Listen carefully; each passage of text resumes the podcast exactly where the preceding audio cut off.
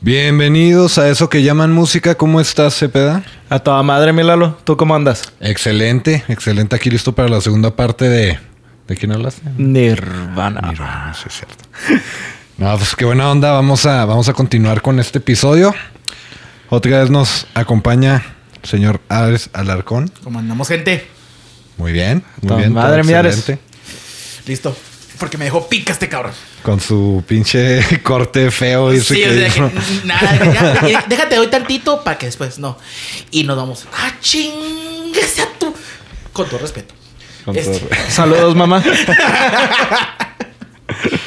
A ver, bueno, cuéntanos. pues nos quedamos justamente cuando cuando les iba a platicar cómo estuvo lo de la grabación del disco Nevermind. Ok. ok. De hecho, terminé diciéndote que en la grabación de este disco el grupo estaba trabajando de 8 a 10 horas por día. Así te quedaste exactamente, güey. Y luego te encabronaste, güey. Porque te dije que hasta ahí la íbamos a dejar, pero ahorita... Tengo razón para canfronarme, güey. Sí, sí molesta, güey. Pinche se peda nefasto, güey. Es porque el chingado no le invito, güey. Total, que se aventaban de 8 a 10 horas este, en el estudio. Y el productor de- eh, describe el comportamiento de Kurt, que ya estaba muy temperamental el vato. Trabajaba de repente a madres y luego de repente ya no hacía nada, güey. Ya dejaba de trabajar. Como que Tenía toquín. traía, Pues traía, traía sus pedos como que ya de, de las drogas. Recuérdame, ¿ya andaba con Courtney o no? Ya. Ya. Ya con eso. Entonces el vato o sea, le echaba un chingo de huevos y de repente.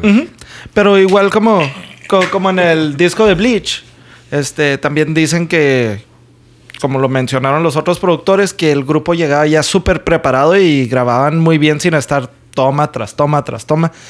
O sea, y... O sea, cuando En- ellos ya habían pagado lo que era su tiempo de. de cosa más de grabar de estudio, ya. Dos Ellos- horas- en dos horas lo tenemos. ¿No quieres el día? No, yo tengo dos horas y chingue su pinche madre. Sí, sí, o sea, los vatos súper eficientes y en muy pocos días, Chris y Dave terminaron de grabar sus partes, mientras Kurt tenía que quedarse más tiempo, pues ya después, pero para hacer puros arreglos de, de guitarra y sobre, sobre grabar sus vocales. Típico. Ajá. Y pues, Que no le gustaba sobregrabar las vocales. no, no le gustaba. De hecho, él no quería hacer eh, eso hasta que Big, el productor, Butch Big, le comentó que John Lennon hacía eso múltiples veces cuando grababa. Entonces, pues ya se convenció. Ay, bueno, pues. Si lo hizo Johnny, pues yo también. ¿Quién? Mi héroe. Ándale, güey, básicamente, ¿no? Que no, no fue de sus influencias, güey, pero pues se reconoce como Claro. del señor John Lennon. Sí, pues señor. No, no. Niño, tu tío se come todos los vegetales. Tu tío se come los vegetales. Pues al principio no estuvieron contentos con las mezclas del álbum, así que recurrieron a buscar a otro ingeniero de audio por fuera y terminaron yéndose con Andy Walla, quien ya había mezclado canciones de Madonna anteriormente y que también mezcló el álbum de Slayer, Seasons in the Abyss. Esta mezcla se luce por sus masterizaciones de volumen alto con melodías tranquilas y también con acordes pesados que se combinaron con me- melodías suaves al mismo tiempo ya que este álbum trae desde rolas fuertes como Territorial Piercings y Stay Away hasta rolas calmadas como Polly y como Something in the Way. Oye, pero me imagino. ¿Cómo se llamaba el productor ese? El ingeniero se llama Andy Wall. Andy Walla. O sea, me, me imaginé acá de que. Cabrón, te conseguí, te conseguía Andy Walla, güey. No, güey. Ha producido a Madonna, güey. No, no, güey, pero yo toco metal. También ha producido Slayer, güey. Slayer. Pues así le vas a ver el vato.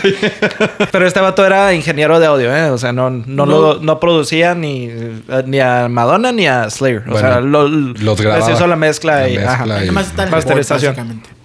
Simón. Espérate, en- ¿no llegaste a ver foto de ese güey? Sí. No era un güey como de lentes medio también con bigote. El de lentes con bigote se me hace que lo estás confundiendo con Butch Big. Ah, ok. Sí, porque dije, güey, me suena, Que me suena. actualmente... Es más, si, si viste el video de, de From Can't to Can't, que fue la canción que hizo Dave Grohl con, con este Corey Taylor, él es el productor. Sí, es el que está ahí sentadillo, ¿no? Simón, que, que este Dave Grohl le avienta un avioncito con un pito dibujado. De hecho, en, dos álbumes pasados de Foo Fighters, en- hay una canción que le dedicaron a, a este. a Kurt Cobain, güey. Y se trajo lo que fue el bajista de Nirvana, se trajo y lo grabaron todo mamanzonte, güey. Donde grabaron todo, se trajeron al corista que les grababa con ellos, güey. Pero fue dedicada hacia Kurt. En el disco de Medicine at Midnight. Ándale, güey. o sea, no, no creo que es otro, güey. Algo de Lights, no me acuerdo. Pero básicamente es Wasting el Lights. de Sonic. Creo que sí. Sonic. eh, ¿cómo Sonic se llama? Highways. Sonic Highways. Sí, pero se llama I Shouldn't Know. Y, o sea, ahí está de directota así de que dices, no mames, güey. I shouldn't know you gonna go this way. ¡Hola, verga, güey! Sí, no, no estoy seguro de cuál canción estés hablando. Pero ahorita la Pero, vemos. Simón, Ahorita la ahorita, la buscamos, ahorita la ponemos. Yo sí, yo sí Sí, voy a cumplir con mi reto. Bueno, volviendo al tema del, del disco Nevermind. O sea, vienen rolas fuertes o pesadonas como Turtle Pissings y Stay Away. Vienen rolas calmadas como Polly y Something in the Way. Y también re- vienen canciones con un toque más popero, como la de On a Plane y la de In Bloom. Y obviamente esta mezcla de melodías tranquilas combinadas con coros fuertes la escuchamos en Smells Like Teen Spirit. El disco fue lanzado el 24 de septiembre de 1991. Güey. Creo que el episodio sale. Ah, no, güey. Sale el prim- el- la primera parte de Nirvana. Sale en el aniversario del lanzamiento de Nevermind. Nice. El 24 Nice, de. güey. Sí, ¿no? 21, 22, 23. Sí, Sí, 24. güey. 20 años después. 30 años después, perdón. Wow. Así, echando. Echando el pisto en el piso. Oh, my homies. La portada del disco es una de las portadas más icónicas de todos los tiempos. Es un bebé abajo del agua tratando de alcanzar un billete de dólar que está amarrado a una... Con el pilín de fuera.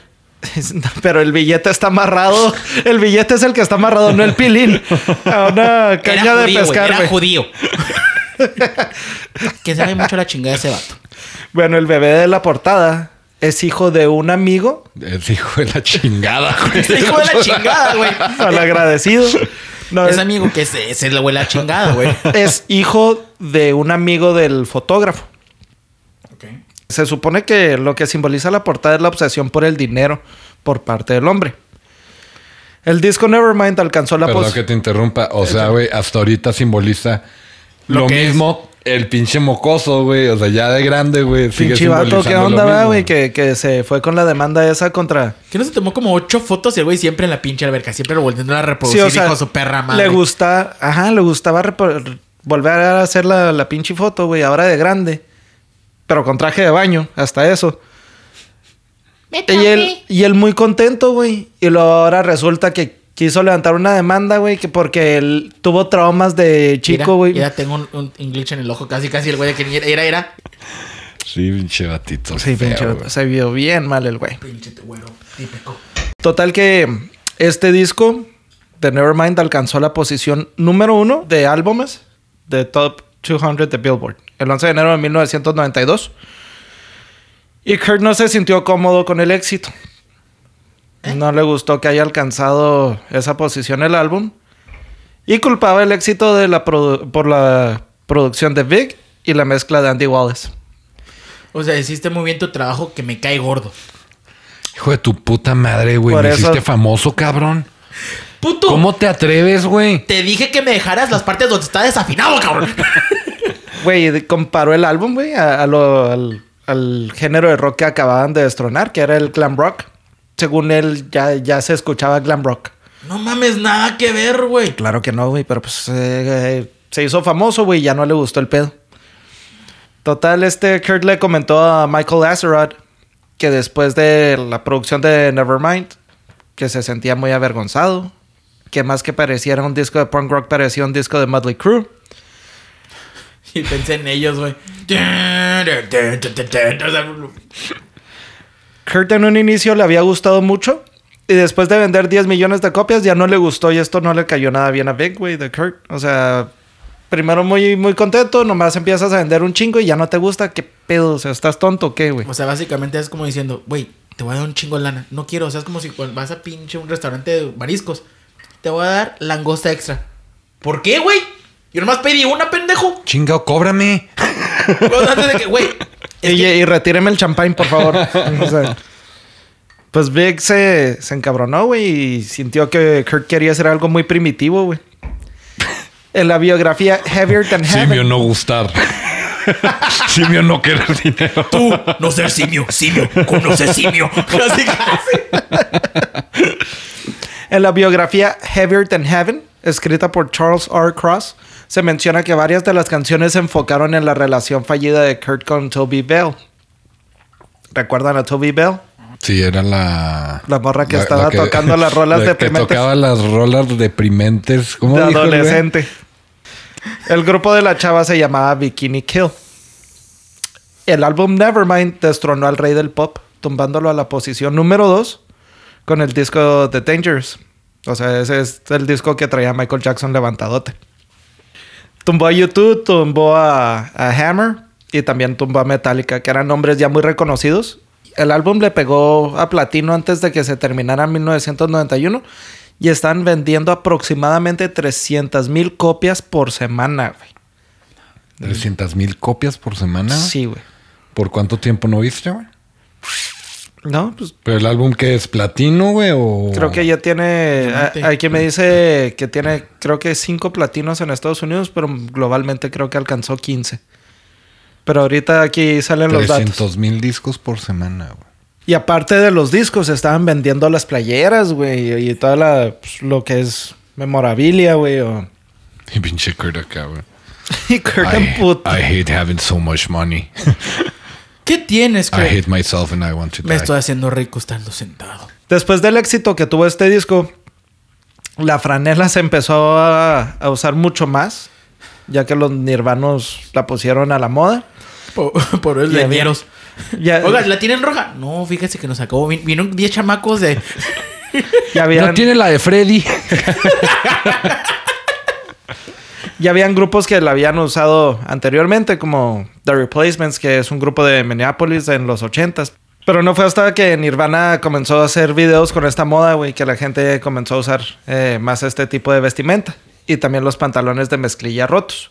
Ya los habían usado antes, güey, otros grupos, como los 80s, Guns N' Roses, pero Nirvana fue lo que, los que popularizaron usar la franela y los pantalones rotos con los clásicos Converse. güey. Puta madre, me siento ya poser, güey. Con Limp que yo empecé a usar la, la cachucha roja, güey. Dije, pinche poser que soy, güey. No, yo no la tuve hasta después. Yo, bueno, ya que sí, conté Tú eres un poser, güey. Ah, no, yo siempre, güey. Siempre, güey, me- ahorita estoy dejando el bigote crecer para dejármelo como tú. güey.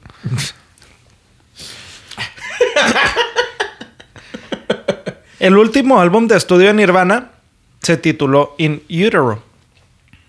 Un nombre que sacaron después de estar debatiendo entre varios nombres, como Verse, Chorus, Verse, I Hate Myself and I Want to Die. Pero decidieron quedarse con In Utero. Qué bueno que no fue Fiddle Maker. Pero In. Utero lo sacaron de un poema, poema perdón, de Courtney Love. Este disco es un poco más oscuro y se dice que esto es a resultado de su relación en el momento, o sea, su relación con Courtney. Kurt buscó a su productor Steve Albini. Me imagino que así se pronuncia el apellido, así lo, así lo pronuncié todo el episodio pasado. este, con ganas, con ganas de que le ayudara a hacer el sonido de, de este álbum, que sonara más punk rock. Que estaba sacando adelante sus dos grupos de él, del productor, Big Black y Shellac. Y aparte sentido. había grabado dos de los álbumes favoritos de, de Kurt Cobain. Surfer Rosa, de los Pixies, y Pot, de Breeders. Total que Albini era muy conocido por sacar desde sonidos o muy fuertes o hasta sonidos muy naturales y esto es lo que estaba buscando Kurt en ese momento. Pues total que se pusieron de acuerdo y se pusieron un plazo de únicamente dos semanas para poder grabar en Pachyderm Studios en Cannon Falls, Minnesota, el 3 de febrero de 1993. El estudio estaba en una ubicación aislada, escondida, donde podían trabajar sin que la disquera DGC eh, fuera a meter ahí su cuchara, güey, a chingar. Sobre ese disco hay una rola que me gustó un chingo, güey. Eh, estoy tratando, me estaba tratando de acordar el nombre Aneurism, güey. Y sí, güey, o sea, sí traían un rollo más oscurón, güey, más pesado acá, güey. Más como murciélagos. Sí, la Algo neta, así. La neta sí, son enfermedades esa madre, güey, aneurismo. A lo mejor No sí es, güey. ¿Aneurism? Pero- Aneurism. No recuerdo, pero creo que sí es, güey. La- no sé, pero, pero sí, escuchen. Pero qué bueno que no lo tienes ni no una lo tengo, rolota. güey. Sí, güey. O tal vez sí lo tengo, no sé. Ay.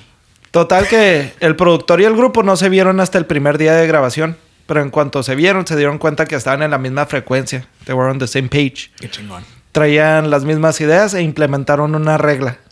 Que no iban a dejar que nadie se metiera y que ignoraran a todos los asociados con Nirvana. Con excepción de los integrantes, obviamente, y pues ahí el productor. ¿Cómo debe ser? Ese febrero cayó mucha nieve que les hizo imposible poder salir del, del estudio donde estaban grabando, o sea, del ranchito. Perfect. Y, ajá, y le dio un toque frío al álbum. El grupo trabajaba... Literal, es lo que están pensando que. Uy, qué frío. También el álbum. El grupo trabajaba de mediodía a medianoche todos los días. Y estaban quedándose a dormir ahí en una casa que estaba ahí en el mismo terreno donde estaba el estudio. Chris describió esa experiencia como si estuvieran en un labor camp soviético. Los únicos que estuvieron presentes en las grabaciones fueron Nirvana, Albini y el ingeniero de audio Bob Weston. El grupo grabó el disco tocando todos juntos al mismo tiempo en vez de instrumento por instrumento.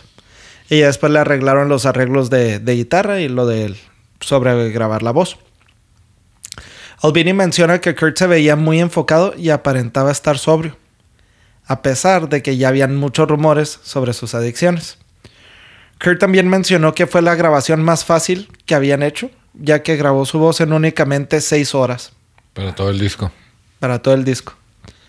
El álbum se mezcló en únicamente cinco días y no fue nada de sorpresa que la disquera DGC no le pareciera ni les gustaran los resultados finales de la mezcla y la producción de Albini. Si haces, la, si haces esa pendejada, o sea, básicamente, lo hiciste muy rápido, güey. Literal, o sea, lo hiciste muy O, rápido. o no me dejaste estar presente, entonces me cayó en los huevos y no me gusta. Fíjate que no había considerado. No, no, no, no había. En buena onda no había considerado eso. O sea, como no estuvo ahí, pues no. Ajá. No se me hizo chido tu actitud. Ándale, Por exacto. ende, por ende no me gusta. O sea, como novia tóxica, no me invitaste. Total que pues escuchaban el álbum y no encontraban ninguna canción que les pareciera como, como la que debería de ser el, el sencillo, el primer sencillo. Esperaban lo mismo que Nerman, básicamente. Ajá, y no encontraban ninguna canción obvia así para El sencillo. esa mera. Kurt expresó que deberían de volver a grabar el, el álbum y hacer lo mismo que hicieron el año anterior, ya que habían agotado y no había razón de tratar de regresar a lo que eran antes y tratar de volver a ser artistas que ya eran en ese momento. Mencionó, no lo puedo evitar, solamente estoy lanzando un disco que a mí me gustaría escuchar en casa. Claro que quieren otro Nevermind, pero preferiría primero morir que hacer exactamente lo mismo. Este es el álbum que a mí me gustaría comprar como fan y, y disfrutaría tener. Eventualmente la banda fue convencida con lanzar In Utero. En útero voy a decir ya, güey. Inútero. No te En, preocupes. en útero. Por amigos y compañeros, pero a ese punto Kurt ya no estaba satisfecho con la mezcla final, güey.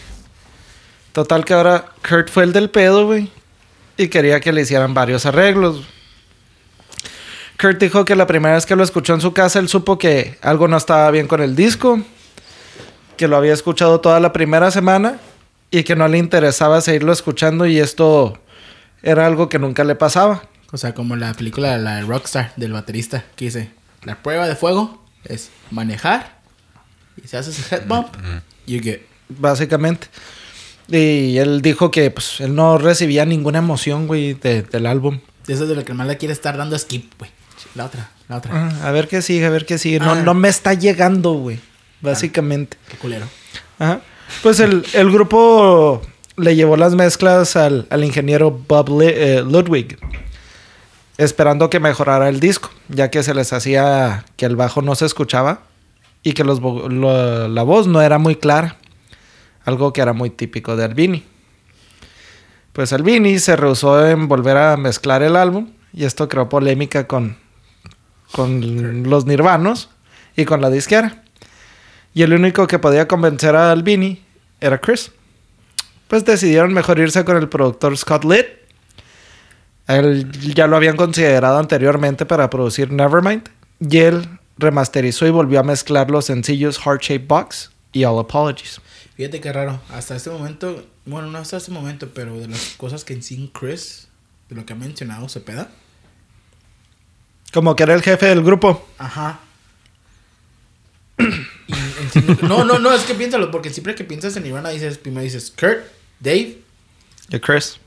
No, no, no, y no, y no, o sea, la mayoría de la gente no dice Chris, la mayoría dicen El y bajista. güey. Ajá. o sea, que dices, ¿y cómo se ve? No, pues el güey toca abajo. Del bajo. Así es. También la masterización de Ludwig limpió el sonido y esto obviamente llevó a muchas críticas viniendo de por parte de Albini, el que lo había hecho inicialmente. Que batalló mucho para volver a conseguir trabajo después de que salió el álbum, güey. O sea, le dio mala fama. Básicamente. O sea, las disqueras se dieron cuenta de que este vato había producido el, el disco y lo, lo volvieron a hacer para quitar lo que él había de- hecho, básicamente. Ah, le pegó, la, le pegó cabrón, la güey. peste, güey, de plano, la peste, güey. Así es. Entonces, pues a pesar de que, de que se hicieron los cambios que se hicieron, el álbum ya traía la, espanta, eh, la estampa, perdón, post-hardcore y noise rock de Albini. Otra de, de las estampas que quedaron en este álbum, muy marcadas de, de Albini, fue la batería de Dave, que supuestamente fue grabada con 30 micrófonos diferentes al mismo tiempo. Ajá. Que son los que capturaron el sonido tan lleno y tan fuerte de, de Dave Grohl. Espérame, corrígeme. Espérame. Dave Grohl más usa lo que es bombo. O sea, lo que es el bombo, el, ¿cómo se llama? El, el tom, el floor tom. Un tom. Y la bat. Son cuatro, güey. Y de, de platillos usa un, dos, tres máximo, güey. Pues usa los izquierdos, usa right, trae dos el- crash. Ahí son cuatro. Son, Y creo que nomás, porque yo nunca lo vi ¿Cuántos usar? Chinas ni Splash ni. son, son siete, güey. So, básicamente estamos hablando que usaba como mínimo tres putos micrófonos por parte, güey. No, pero acuérdate que también se usan micrófonos ambientales, güey. O sea, no, no nomás se usan los, Los los- el típicos. snare, snare mic o el. Pero te digo, o sea, mínimo, o sea, de aquí, no seas mamón. Sí, y el mejor ejemplo de esto es en la canción Sendless Apprentice, que se escucha súper llena la batería. güey. Este álbum contiene canciones más sensibles como la de Dumb como la, y también la de Penny Royal Tea, que mostraban más madurez de, su, de, de parte de ellos, y fue el preludio de lo que seguía obviamente, el MTV Unplugged Uy. que salió en noviembre de 1993. El disco en útero cierra con, las con la canción All Apologies, una de las mejores composiciones de Kurt, esto dicho por muchos críticos. Y también fue hecha con la mezcla de Scott Litt, también incluyó un cello tocado por Kara Chelly. Y Shelly, esto, Shelly toca el chelo. Lo mismo pensé yo, güey. ¡Sacheli! ¿Cuándo me toca Sacheli? échese una rolita Shelly con el cello. Chale, Shelly, qué bien tocas el chelo. Oye, Chelo. Ah, no, Cheli, Cheli, Cheli, Cheli. ya déjenme. Mamá, me dicen Chelo. ¿Así te llamas? No, yo me llamo Cheli. Ah, es que el pendejo del registro público La I está enseguida en la O, güey. lo puso mal el pendejo. Ay, Chale, Shelly, al chile tocas bien chido el chelo. Perdón, del registro civil, no el registro público. Ese es otro. Por eso la cagaron, güey.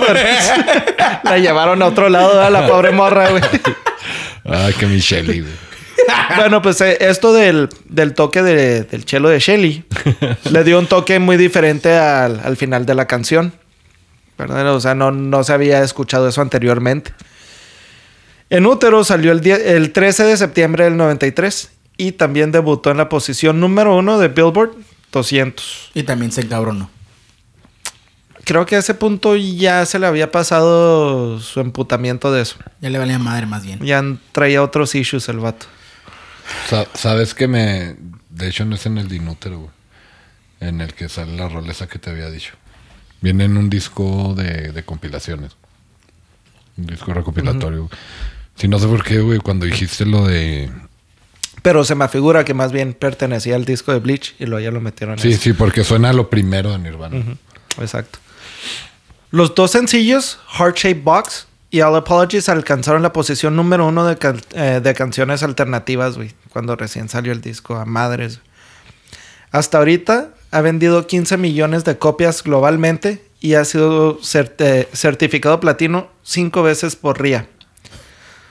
Desafortunadamente, este fue el último disco o álbum de estudio que grabaron antes de, de que Kurt se muriera en 1994. Spoiler alert. Yo no me imaginé a, a Kurt acá era. Chingado, sigo haciendo dinero. Y estoy en la tumba y no puedo parar esta chingadera. ah, ahorita que estábamos platicando. Antes de grabar la segunda parte. El Unplug, güey. Yo tengo el dato. Que básicamente Kurt, cuando dijeron, güey, avéntate el Unplug, güey. Que güey, nah. Avéntate el Unplug, güey. Nah.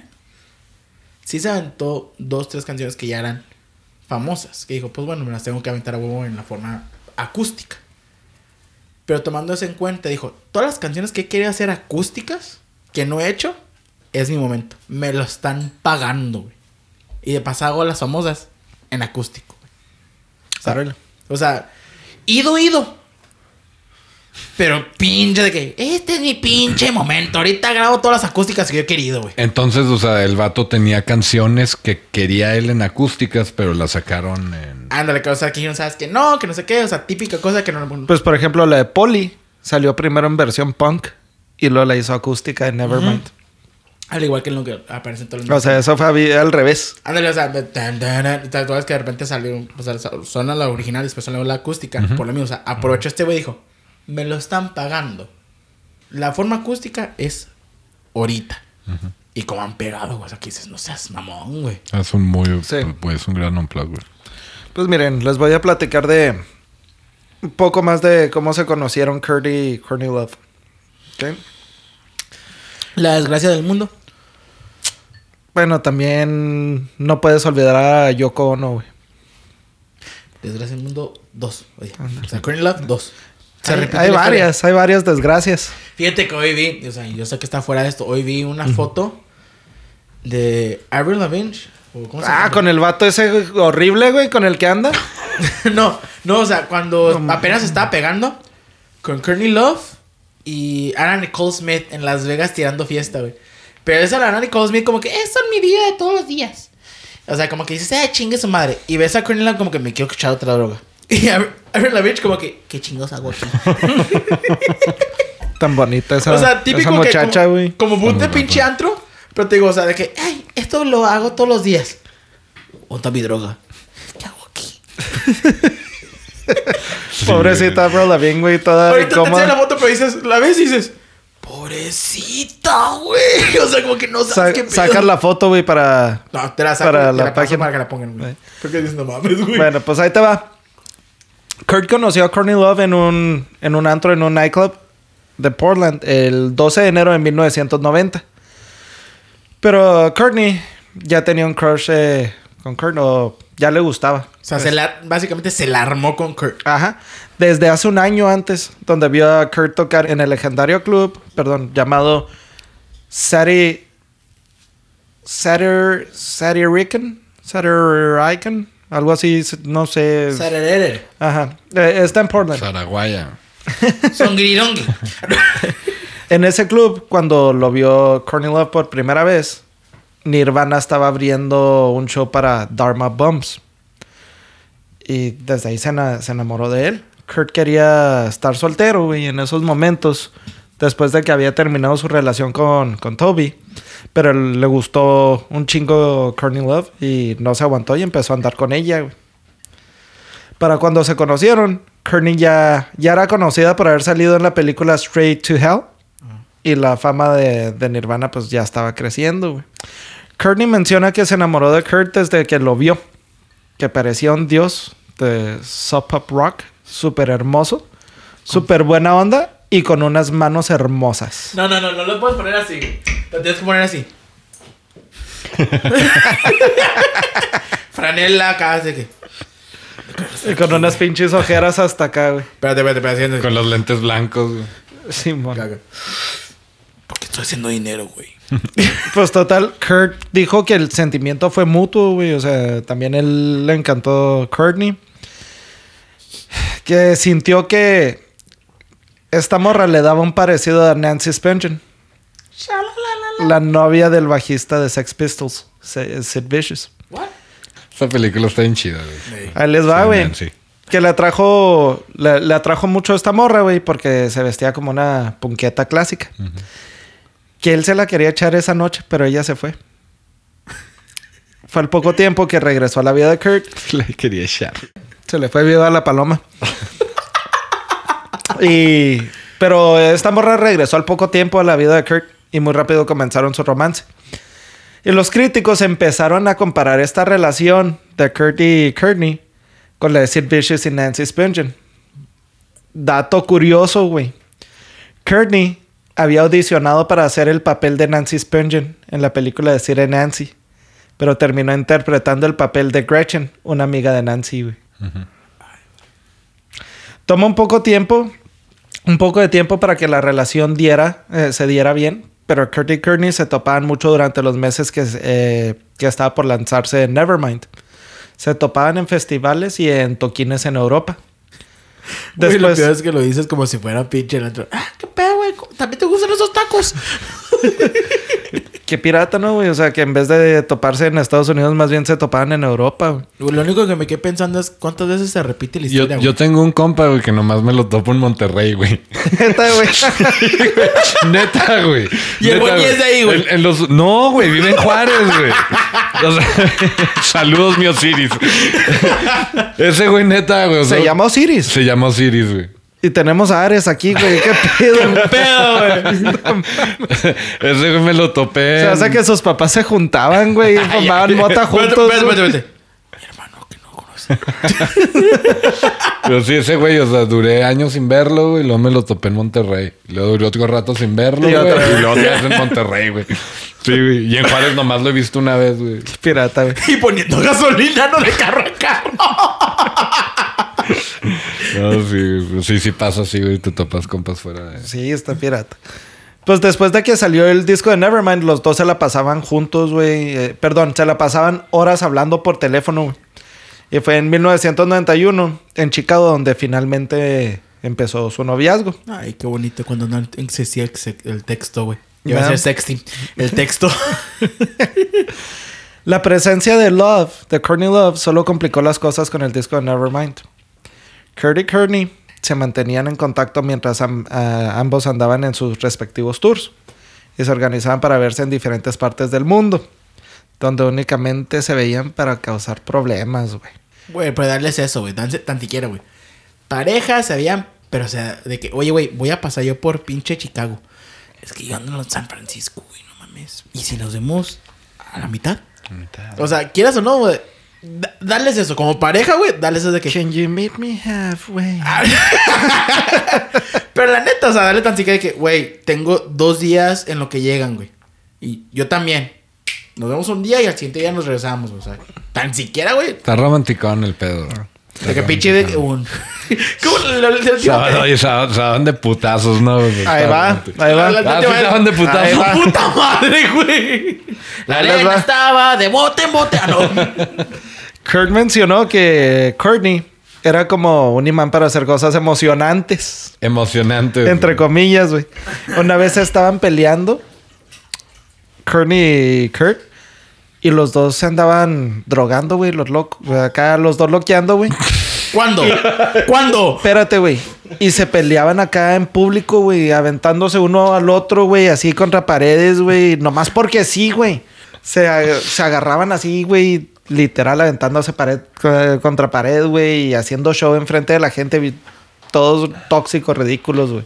Güey, no, güey. No le puedes considerar eso tóxico. Eso ya es radioactivo, güey. Piénsala. Radioactivo. Sí, güey, porque, güey, tóxico es de que. ¿Por qué le texteaste para atrás? No este. Oye, mijo. pendeja. ¿Y la radioactividad no es tóxica o cómo, güey? No, esa madre te, te metiste, mata. güey. Ya, ya, ya, ya, ya, ya. No te pinche sillón. Estás grandote, güey.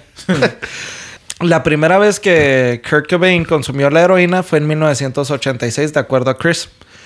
Y su consumo fue subiendo conforme al paso del tiempo. La primera vez que consumo... Que Consumió. consumió heroína, güey. O sea, antes de eso, 1900. ¿qué era, güey? Le, le gustaba mucho la mota, güey. Igual y pastas, ¿no, güey? Acá. Mm, no vi nada de pastillas, güey. O sea, este güey se fue a las grandes ligas. Sí, sí, sí. Acá de que no, pues mira, pues después de la mota me chingué un par. No, no, este güey, no, fumé mota y luego heroína. Gran paso. ¿Ya viste cuánto le da mi carro? No. ¿De mota? Arruina, güey. Pues conforme pasó el tiempo, güey, eh, fue subiendo su, su consumo, o sea, su, Típico. su dosis. Eh, y esta es una droga que Courtney Love también estaba consumiendo. Los dos decidieron casarse al corto tiempo del noviazgo. Se, Las Vegas. Ah, no. se casaron en Wakey Beach, en Hawái, el 24 de febrero. así en Wikipedia, güey. Todavía no salía, güey. Güey, no mames que podías, güey. Se casaron el 24 de febrero de 1992 en Wakey Beach, en Hawái. Kurt, siendo lo formal que era, güey, usó sus pijamas de franela en su boda.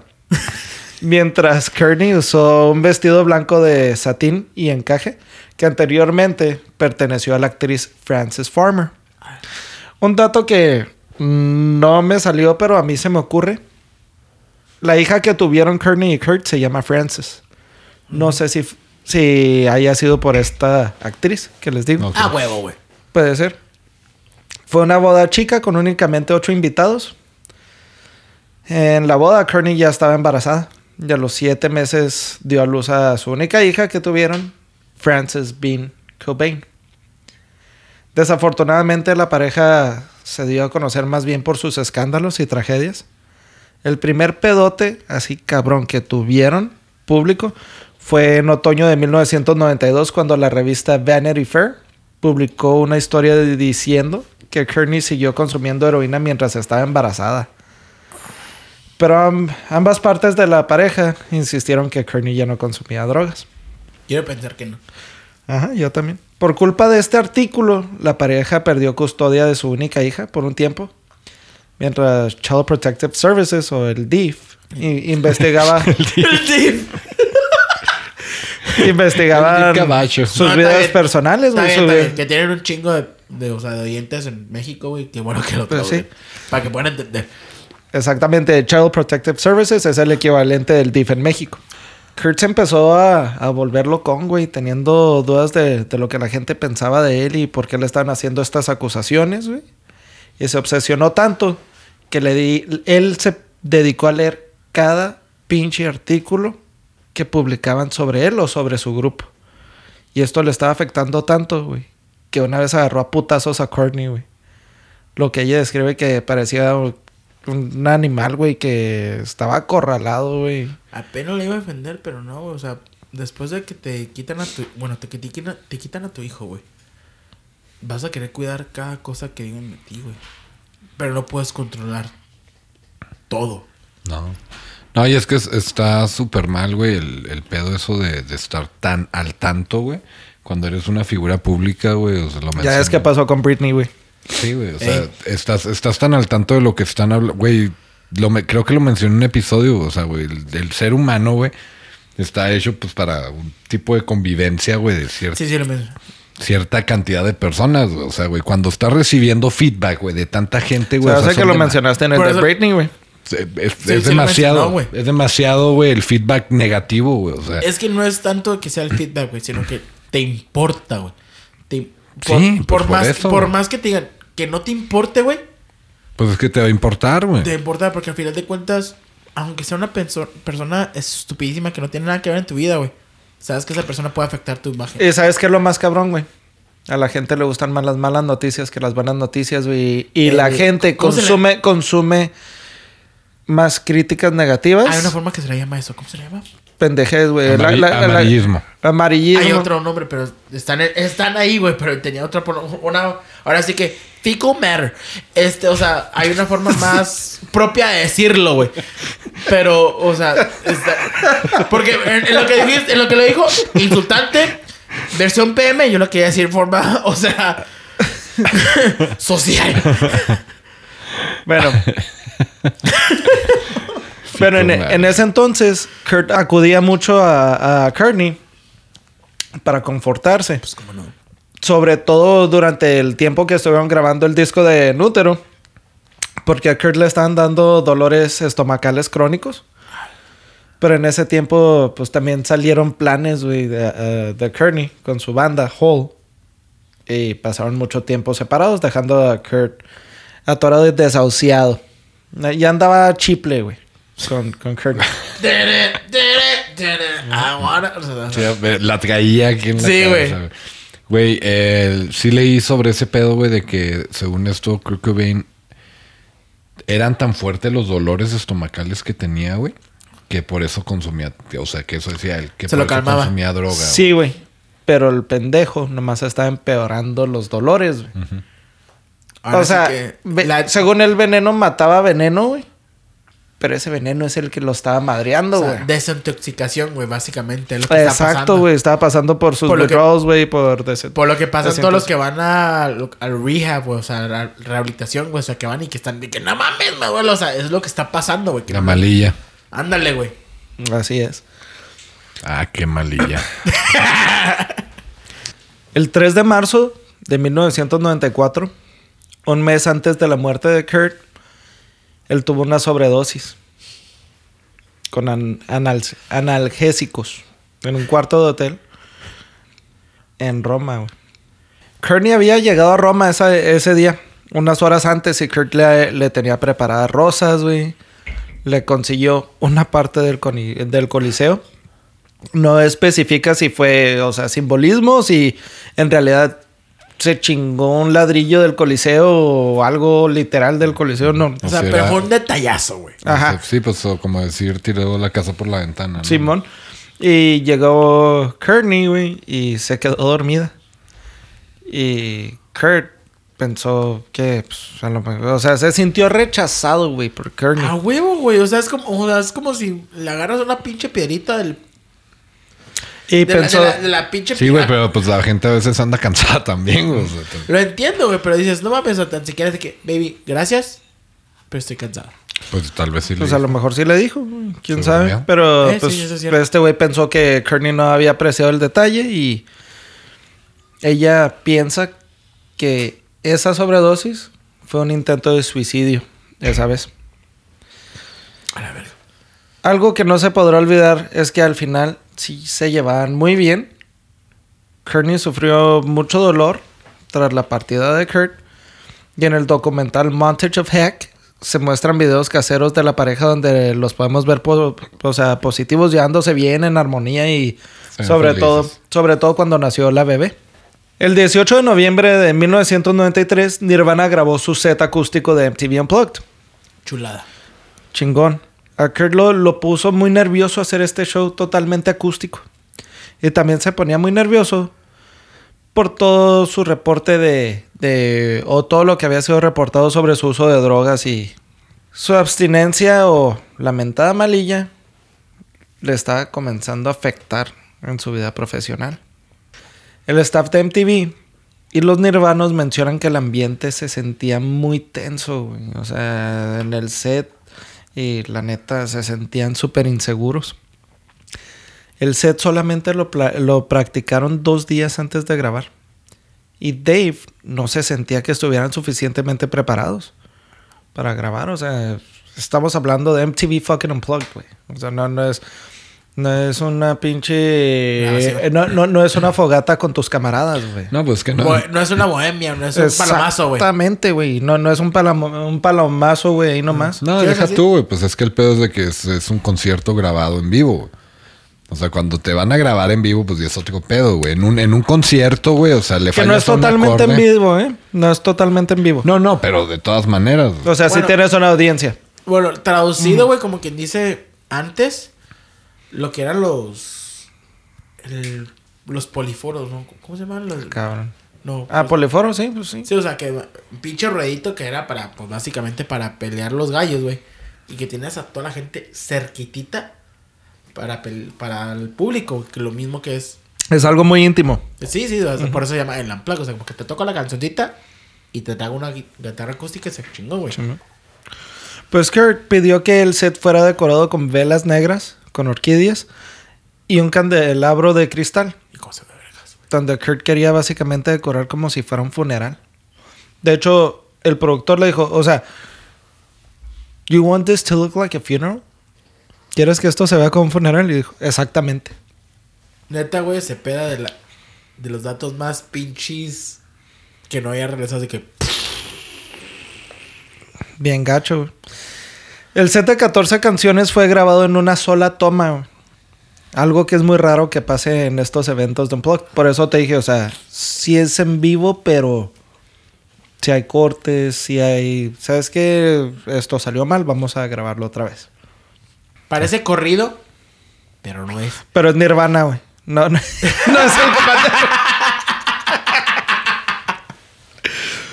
Fue un disco donde se siente mucha emoción y tristeza. En adición, aparte de los Nirvanos, tuvieron como artistas invitados a Pat Smear, guitarrista que colaboró con ellos en múltiples presentaciones en vivo The Germs. Ajá, an- anteriormente y pues ahorita es uno de los guitarristas de Foo Fighters. También participó Lori Colston en el cello. Ya no fue la chela, ya fue, ya fue La otra, ya fue Lori. Y para, ahora sí, como el, el de Café Tacuba. Y para esto, aquí trajimos a la Cheli. No. Pero no, no, no fue la Chelly. Y también participaron Kurt y Chris de eh, Chris Kirkwoods de Meat Puppets. Los integrantes de Meat Puppets colaboraron en el cover de David Bowie, The Man Who Stole the World, que se convirtió en un hit en el radio.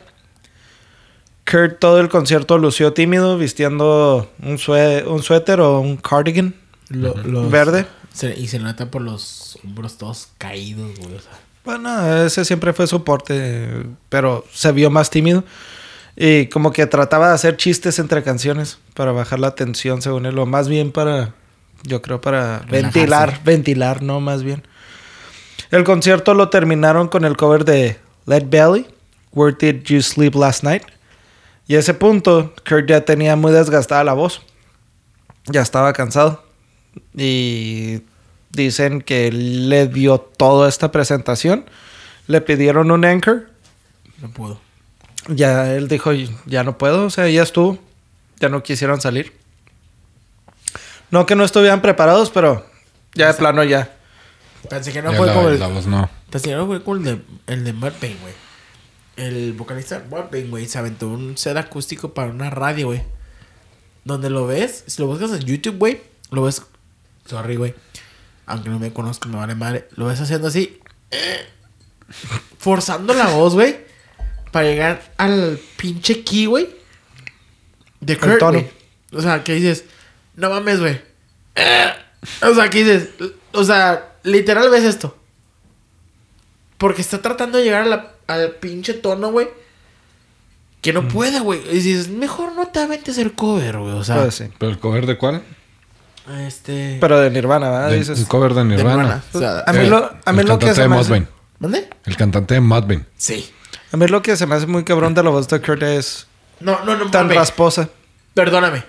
No mames. Puddle Ma- No, Ah, Paul of ah, Man. ah. Scott Wayland. No, Scott Wayland es el de... El de Stone Temple Stone Pilots. Temple Pilots, Sí. güey. No. Marvin acaba de con un toque bien, vergas, güey. O sea, que se la aventaron después de años, güey.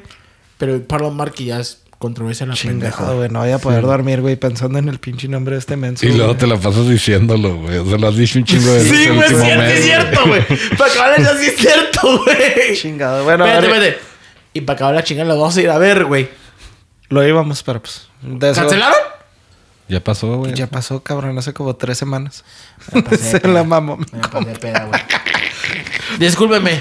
Bueno, la presentación salió por primera vez en diciembre de 1993. Y después de la muerte de Kurt en 1994, MTV la televisó con más frecuencia. El, el primero de noviembre de 1994, este álbum debutó en la posición número uno de Billboard 200. Vamos a hablar ahora de el suicidio. Les dije que les advertí, spoiler, se murió.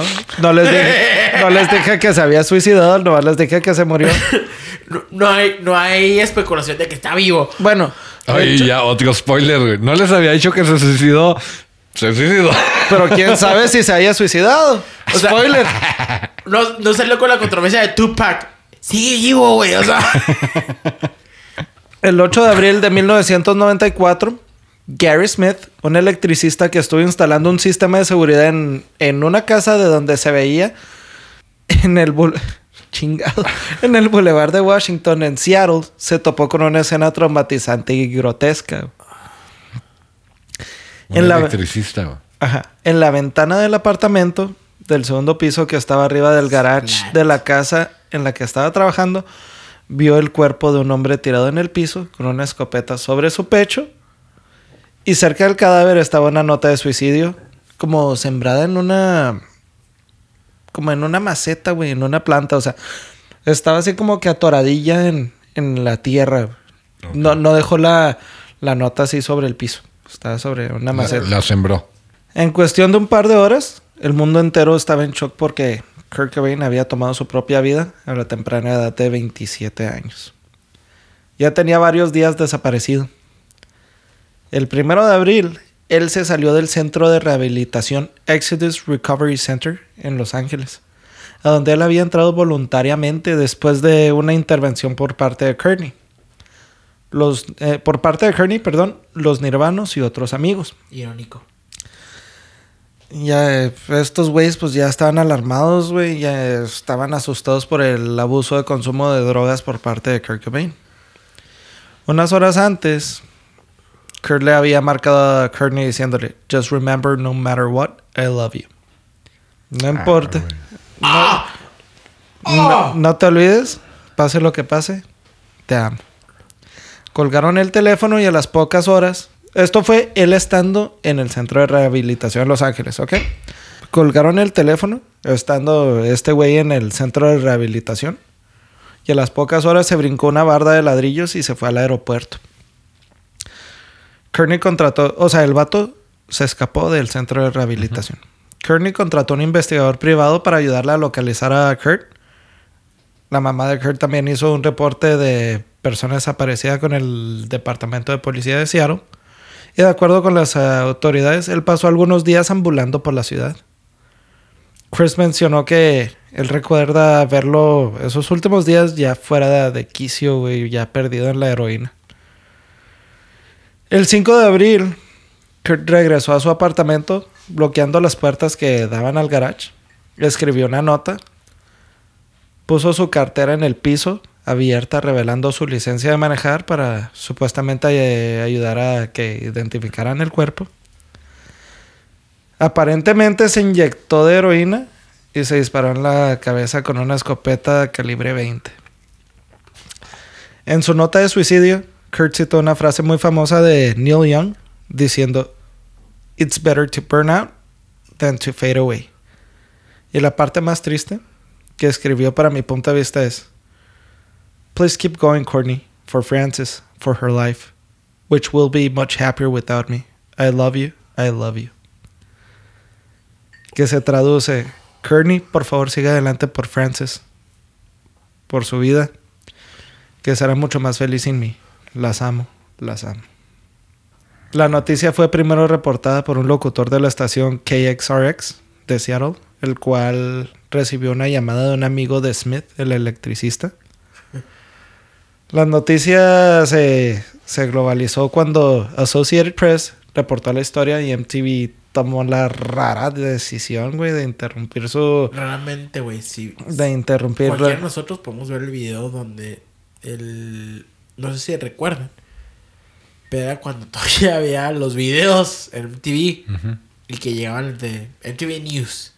Sí, no, y- pero la cortaron, güey. No, Pues- no, y me, güey, me acuerdo que aparecían las pichis, las teclas de como pichi máquina de escribir de MTV y me parecía News. Y la verdad, el que era el protagonista, o sea, el, el hombre, decía, creo que ven, has. Committed suicide or taking his own life. No, committed suicide, güey. Neta le dice al- o sea, güey. Así es, y interrumpieron toda su, eh, su, su programación para Exacto. transmitir en vivo y reportar la tragedia. El guitarrista de Soundgarden, Kim Tha- Thayil, se enteró que habían encontrado un cadáver en el apartamento de Kurt a medio concierto de la banda cuando estaban presentándose en París, donde él menciona que al principio él estaba seguro de que era el cuerpo de alguien más. Pero siguió tocando y nomás sintió cómo se le calentó la sangre, güey. Y cómo salió así como que calor de su cuerpo. Y en ese punto sí se Ese- ese sintió. feeling, Sí fue Kurt. Ese Sí, fue Kurt. Eddie Vedder estaba en su cuarto de hotel en Washington, D.C. antes de tocar en un concierto de Pearl Jam. Cuando escuchó la noticia dice que le llegó tan cabrón, güey, que desmadró el cuarto. Y luego como que ya se quedó sentado, güey, así como que con la mente en blanco, con la mente perdida, güey. Y El impacto. que- El impacto. Y su amigo de la prepa, Buzz Osborne, no sé si lo recuerdan, del el de los Melvins. Ujú. No, Yo no. Pero gracias por recordarme. Ajá. Dijo que sí lo podía creer, pero al mismo tiempo no lo podía creer. O sea, como que lo veía venir, güey, pero pues, o sea, no quería creerlo, ¿no? Exacto. Blind Melon tocó en un late night. Exacto, lo mismo he sentido yo que dices. ¿Te acuerdas cuando te escribí el mensaje que te dije que me dieron ganas de llorar cuando estaba escribiendo el episodio? Simón. Fue en esta parte, güey. Y luego también, Blind Melon tocó en un late night show con David Letterman. Y el vocalista traía un signo de interrogación dibujado en su frente con marcador. Y después de tocar una canción de ellos, de Blind Melon, la canción de Change, le dijo a la audiencia: Probablemente estoy hablando por mucha gente. Nos gustaría decirle adiós a Kurt Cobain. Y comenzaron a tocar una rola de Nirvana, pero Letterman hizo un corte comercial, güey. Así casi, casi en el momento, güey. Pam. La paró. Pues total que a Kurt se le hicieron dos memorials, que son como funerales o conmemoraciones, el 10 de abril. O sea, le hicieron, le hicieron este, como ceremonia. cada- Ajá, exactamente, ceremonias. Una fue pública, cerca del Space Needle en Seattle Center, a la que fueron alrededor de 5.000 fans. Ahí se, eh, se reprodujo un mensaje de Courtney Love y se proyectaron ciertas partes de la nota de suicidio. Al final del evento, una fuente equipada con un chingo de bocinas comenzó a tocar puras canciones de Nirvana. Y esto lo describen que fue como que una reacción muy anarquista, muy rebelde, muy chingona por parte de los fans. Porque un chingo de fans completamente así vestidos, güey, se empezaron a meter a la fuente, güey. Y a bailar las rolas de, de Nirvana, güey. Sí, güey. se me pararon los pelitos del brazo bien cabrón, güey. ¡Ay, güey! Al mismo tiempo se estaba llevando este la, la ceremonia privada en Seattle Unity Church, a la que asistió la familia Cobain, los nirvanos y los seres queridos. El pastor de la, de la iglesia comenzó la ceremonia diciendo que un suicidio es igual que tener un tornillo en el dedo. El dolor se vuelve tan fuerte que llega un punto al que ya no lo puedes aguantar.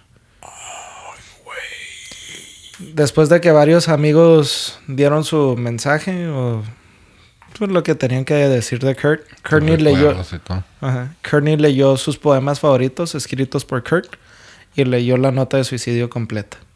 No mames. No tuvo que. Durante las siguientes semanas muchos fans iban a eh, iban y se paraban afuera de la casa de Kurt y de Courtney. Y no para molestar a Courtney, sino para darle sus condolencias. Y Courtney no los corría, güey. O sea, Courtney incluso llegó a visitar a fans de Kurt y les llegó a regalar ropa de Kurt o cosas personales de Kurt. Entendía el pedo, güey. Él lo entendía, güey. Han habido muchas especulaciones y teorías de conspiración de que si en realidad se suicidó o si Courtney Love lo mató. En el documental Kurt and Courtney, el cantante de la banda punk The Mentors, conocido como el Deuce, mencionó que Courtney le ofreció 50 mil dólares para que matara a Kurt. Yo nunca he escuchado eso. Después él insistió diciendo que él sabía quién había matado a Kurt, pero se lo dejaría al FBI para que el FBI encontrara al culpable. Este año, 2021, el FBI hizo público un archivo donde incluían muchas cartas exigiendo que cambiaran la causa de muerte de Kurt de suicidio a homicidio.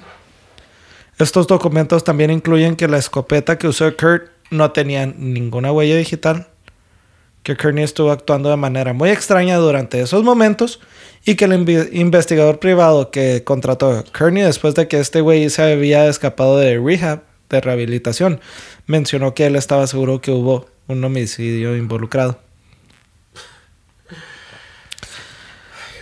Ahora, la pregunta de quién controla la música de Nirvana actualmente ha sido una batalla legal durante un chingo de tiempo. Muchos años entre Courtney Love y los miembros de Nirvana. Y la pelea más fuerte fue en el 2001, cuando iba a salir el box set de, que incluía la, la canción que nunca se había escuchado. You know La- you're right. You know you're right. Ajá. En ese momento tenían un tipo de sociedad. Dave, Chris y Courtney. Se llaman bien. Más o menos. Pero Kearney también agarró resentimiento, eh, eh, resentimiento contra David Chris y quiso capitalizarse viendo las cosas como creaciones de su esposo, que le había dejado los derechos a ella y a su hija, cuando la hija cumpliera la mayoría de edad. Kearney y su equipo legal levantaron una demanda diciendo que Chris la había amenazado con borrar el trabajo masterizado de Nirvana y que supuestamente Kearney había estado de acuerdo, no había, perdón, había firmado la, la sociedad cuando estaba en un estado emocional muy cabrón que no estaba permitiéndole hacer las decisiones correctas. No está en su cabeza, básicamente. Ajá. Y Chris emputó y dijo que el interés de esta morra era totalmente egoísta y que ella lo único que quería era tener control de Nirvana para capitalizarse ella, y- solamente ella y que chinga a su madre a los nirvanos, güey. Pues eventualmente acordaron en, en tener una sociedad con el box set que, llamado With the Lights Out, que salió finalmente el 2004 todavía existe la probabilidad de que vuelvan a haber putazos entre Kearney y los nirvanos, güey. Porque esta pinche morra vendió 25% de sus derechos de Nirvana. Y se los vendió a Primary Wave Music Publishing, compañía de la que es dueño Larry Mestel. Él fue anteriormente el gerente general de Virgin. Kearney insiste que ella y Mestel van a llevar al espíritu de Nirvana a lugares que nunca había llegado anteriormente. Nirvana fue inducido al Rock and Roll Hall of Fame en el 2004.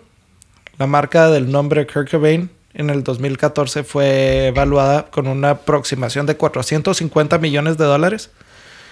La hija Frances se le estimó en febrero del 2019 una riqueza de arriba de un 11.2 millones de dólares. Y Courtney Love se le estima una riqueza de 150 millones de dólares actualmente. Pero ella, a ella le había dejado a Kurt Cobain 130 millones de dólares con sus derechos de, de autor y 115 millones con sus derechos de, pu- de publicar. Se mamó un chingo de dinero y dinero, perdón, y perdió un chingo de dinero con batallas legales. Y ahorita cuenta con nada más, nada más, ¿verdad? Y nada más y nada menos. 150 millones de dólares. Mayor parte por ganancias por medio de Nirvana, no, no por, por, Por ser. Courtney Love o por ser la vocalista de Hole. O sea, no mames. y Qué chingón, ¿no? Y músico así- ganar dinero por tu puta creación, güey. pues sí. Y así concluyo la temática de Nirvana y es un final triste. Hijo. Pero pues los que estamos, lo- lo- los que conocemos de Nirvana, nosotros sabíamos que no iba a ser un final feliz. Pues no. Por muchos colores bonitos que le quieras aventar, güey, y que le quieras Como echar no, bleach. como no te, está muy no te ha pasado que estás viendo una película, o sea, viendo una película, una serie, saben lo que van a pasar, pero como que Ahí sigues, ahí sigues. Pero sí, no, pero sigues, sigues esperando a ver si algo cambia, güey. A ver si algo mejora. Sí, güey, a ver si de putazo alguien cambió la pinche Pero, película. pero. Pues lo, lo, lo único bueno, lo único Neta. positivo que nos dejó esto fue Foo Fighters, güey. ¿Y Nirvana? Es lo que fue de Nirvana. Pero, sí. Y se peda, muchas, muchas gracias, güey, por cosas que no sabía, güey, que digo, güey. Sí, la neta sí, estuvo muy interesante, Güey, neta, güey. güey. Yo no sabía que lo había encontrado en electro Lo peor de todo es- electricista, güey, así. Lo, No, peor, no. lo peor de todo es que sé que sabías mejores cosas que yo, güey. Pero a mí más digo, si hay cosas, güey, que cuando me viste los ojos dijiste, sí, güey, me enteré, yo también, güey. Sí. Güey, o sea, güey, o sea, güey, no mames. ¿Cómo eres? Otra vez, otra vez. Güey. Pues, Bueno, un pues- final triste, pero No, triste no. Déjalo así. Pasó lo que pasó, pero revolucionó la música, güey. así es. Y cabrón. Bueno, pues nos pueden encontrar en nuestra página de internet, eso que llaman música.com. Estamos en todas las redes sociales. Estamos en todas las plataformas de podcast, como eso que llaman música. En las redes sociales llaman música, hashtag o arroba o lo que sea. Síganos, compartan, like, comentarios, ayudan muchísimo. Y pues muchas gracias por escucharnos. Ares, muchas gracias por acompañarnos. Un placer. Mi nombre es Lalo Parra. Yo soy Carlos Cepeda. Hasta luego.